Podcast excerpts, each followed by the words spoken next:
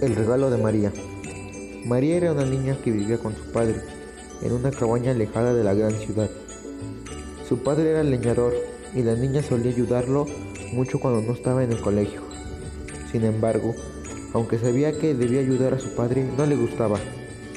Quería ser como una de las niñas ricas que iban a su colegio. Quería usar los mejores vestidos y cada vez que se acercaba la Navidad pedía muchas cosas a Santa Claus. Sin embargo, María nunca había recibido un regalo de Navidad.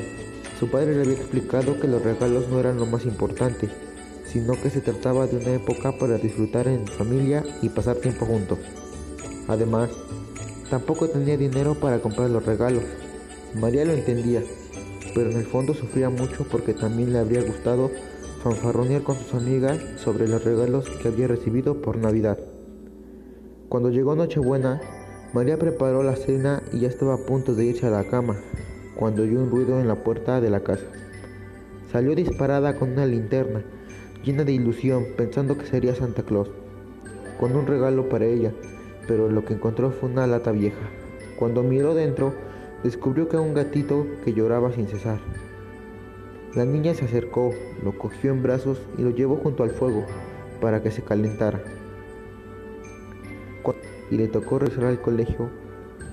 Su alegría era tan grande que no cabía en sí de la emoción.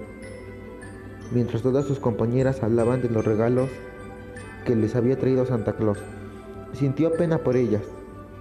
Se pasó todo el día pensando en lo que estaría haciendo Michón, como había llamado a su nuevo amigo, y comprendió finalmente a lo que se refería su padre cuando le explicaba que la Navidad no se reducía a los regalos. Entonces tuvo claro que quería a Michón y a su padre, y que vivir en el bosque era uno de los mayores regalos de su vida.